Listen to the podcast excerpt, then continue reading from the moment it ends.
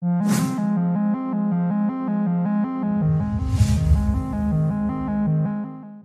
en día vivimos constantemente bombardeados por imágenes de mujeres con determinadas características, estándares de belleza explotados por los medios de comunicación y la publicidad. Y aunque hablar de belleza o gustos puede ser muy subjetivo, ya que no hay una regla que aplique para todos, lo cierto es que en cada época ha existido un estándar de belleza muy marcado, sobre todo si hablamos de belleza femenina.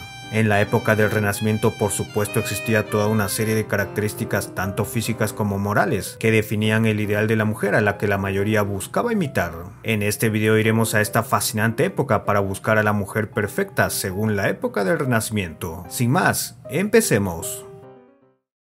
Si bien los estándares de belleza actuales parecen remarcarse en todas partes, en la época del Renacimiento no se presentaban de esa manera, aunque la presión sí que estaba presente. De hecho, el tema de la belleza femenina era un asunto de debate, y muchas mujeres se esforzaban por estar al corriente de las cualidades que debían tener para ser consideradas bellas. Libros como El cortesano del humanista italiano Baldessare Castiglione era considerado un manual en el que se describen las características del perfecto cortesano. En el caso de los hombres, según esta publicación, debían ser eruditos, atletas, saber griego, latín, historia y retórica, además de ser capaces de luchar, cazar y jugar tenis. Se agrega que también debía ser un buen soldado, un gran concejal, comediante y músico, entre muchas otras cosas. En cuanto al aspecto físico, esto se reduce a que el cortesano no debía ser ni muy bajo ni demasiado grande, y debía ser lo suficiente ágil y fuerte para ser un guerrero. Este ideal de hombre perfecto, sin embargo, contrasta bastante con el ideal de la mujer perfecta de la corte. En el manual se recomienda que las mujeres deben ser lo suficientemente educadas y también ser educadas para entretener a los hombres en una conversación.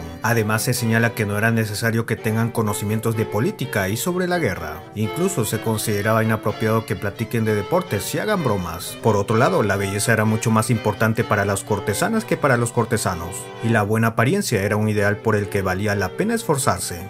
Para la Italia del Renacimiento, la buena apariencia podía percibirse como un reflejo del carácter de una persona, mientras que para una mujer esto podía ser esencial, ya que la belleza también podía ser equivalente a mejorar su estatus en la sociedad. Además que la literatura de la época, tal como lo hacen los medios visuales hoy, describía a mujeres con características que las hacían prácticamente perfectas. Algunas de estas descripciones, junto con las encontradas en las obras de arte, muestran en general a una mujer de cabello rubio, labios rosados, piel pálida y sin vellos además de dientes blancos y senos pequeños. Todas estas características, sin embargo, resultaban ser todo un reto para las mujeres. El arte renacentista italiano tiene varios ejemplos de cuerpos femeninos que marcaron ciertas tendencias. El nacimiento de Venus de Sandro Botticelli o la Venus de Tiziano son algunos ejemplos, los cuales inspirados muchas veces en el arte clásico, representaban la figura femenina sobre todo por su belleza más que por una cuestión moral, como se hacía en la época medieval. En cuanto a la literatura, curiosamente es el cuerpo femenino el que es mayormente descrito al detalle, en contraste con el cuerpo masculino. Esto nos hace pensar que las representaciones de la mujer y su entorno fueron hechas desde un punto de vista masculino. Una característica a la que muchas mujeres parecían prestar atención era el tamaño de sus senos,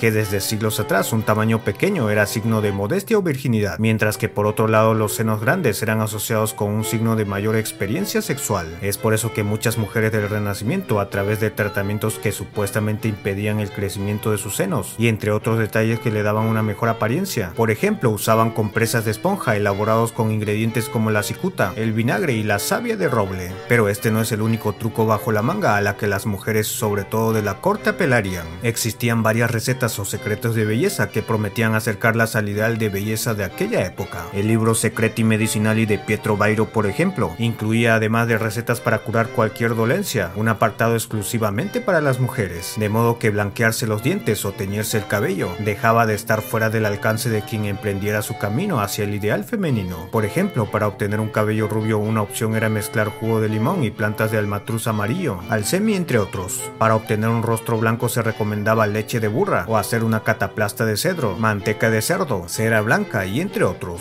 Para ennegrecer los ojos la opción era tomar jugo de granada dulce con la flor y el jugo de beleño y echárselo a los ojos, mientras que para eliminar los vellos no deseados se recomendaba mezclar sangre de tortuga, ranas y búhos junto con huevos de hormiga y otros ingredientes junto con vinagre y aplicarlo con cuidado. Muchas de estas combinaciones como podrán imaginar eran tan peligrosos que en este caso al final de la última receta la advertencia de qué hacer cuando la piel se quema con un ungüento dejaba en claro que había que tener mucho cuidado. Y bueno, buscar el perfil de una mujer de cabello rubio dorado y largo, mejillas rosadas, brazos carnosos, caderas anchas y estómago redondo como era el ideal, llevó a muchísimos más consejos para lograr este aspecto, tales como humectantes, cremas, champú y hasta alimentos para engordar. Llevó al límite a muchas mujeres pero aunque muchas de estas prácticas podían representar un peligro para las mujeres del Renacimiento, podían simplemente hacer caso omiso.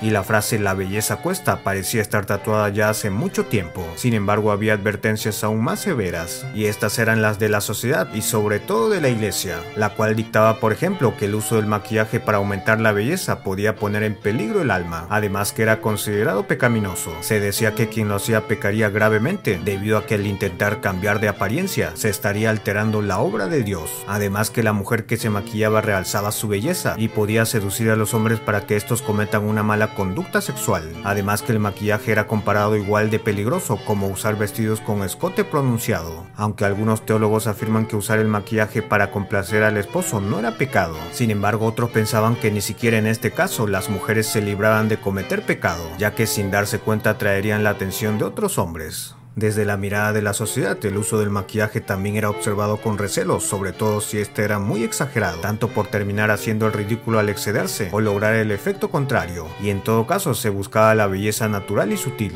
Así que por un lado, la presión social empujaba a muchas mujeres a hacer lo que sea por alcanzar el ideal de belleza, mientras que por otro lado había una burla hacia las mujeres que exageraban. Así que el ideal de la mujer verdaderamente bella parecía estar en un espacio gris, que era ocupado por mujeres que visto de otra manera no hacían esfuerzos por ser bellas. Pero si había un ideal al que aspirar era la belleza de Simonetta Vespucci, conocida como la Bella Simonetta. Ella nació en 1453 en el seno de una familia noble y probablemente nació en Génova o Porto Venere. Simonetta se casó alrededor de los 15 años con Marco Vespucci, para lo cual se trasladaron a Florencia y luego establecieron su residencia allí. A su llegada rápidamente Simonetta no pasó desapercibida y fue aceptada por la corte florentina. Se dice que antes de su llegada algunos artistas discutían sobre cuáles debían ser las características de la mujer perfecta y al verla se sorprendieron gratamente al ver en ella la perfección. Su presencia atraía a muchos cortesanos al punto que los hermanos Medici, Lorenzo y Giuliano ofrecieron a la pareja un palacio para la celebración de su boda. Y bueno, su belleza la hizo ser muy famosa y no pasó mucho tiempo para atraer también la atención de los artistas. Sandro Botticelli por la retrata en varias ocasiones. La más famosa de estas obras es El nacimiento de Venus, considerada una de las mujeres más bellas de su época. Es claro que era el referente por excelencia de la mujer perfecta del Renacimiento, y muchas buscaban de alguna manera igualar su belleza. Parte de la descripción de Lorenzo de Medici sobre la belleza de Simonetta rezaba lo siguiente. Su cutis era extremadamente claro, pero no pálido, rosado, pero no rojo. Su porte era serio sin ser severo, dulce y placentero, sin asomo de coquetería o vulgaridad. Sus ojos vivos no manifestaban arrogancia ni soberbia. Su cuerpo era finamente proporcionado y entre las demás mujeres parecía de superior dignidad. Paseando, bailando o en cualquier otro ejercicio se movía con elegancia y propiedad. Como ven, el tema de la belleza a través del tiempo es siempre interesante y a la vez complejo. Sin embargo, eso es todo por este capítulo. Cuéntame qué piensas sobre el estándar de belleza de esta época. ¿Y piensas que esta situación se diferencia mucho a la de ahora? De paso, cuéntame si quieres que hable de la belleza femenina de otras épocas. Estaré leyendo sus comentarios. Recuerda que si este video fue de tu agrado, dale un generoso like y compártelo para que más gente lo vea. Sígueme en todas mis redes para hacer que esta comunidad crezca más y más.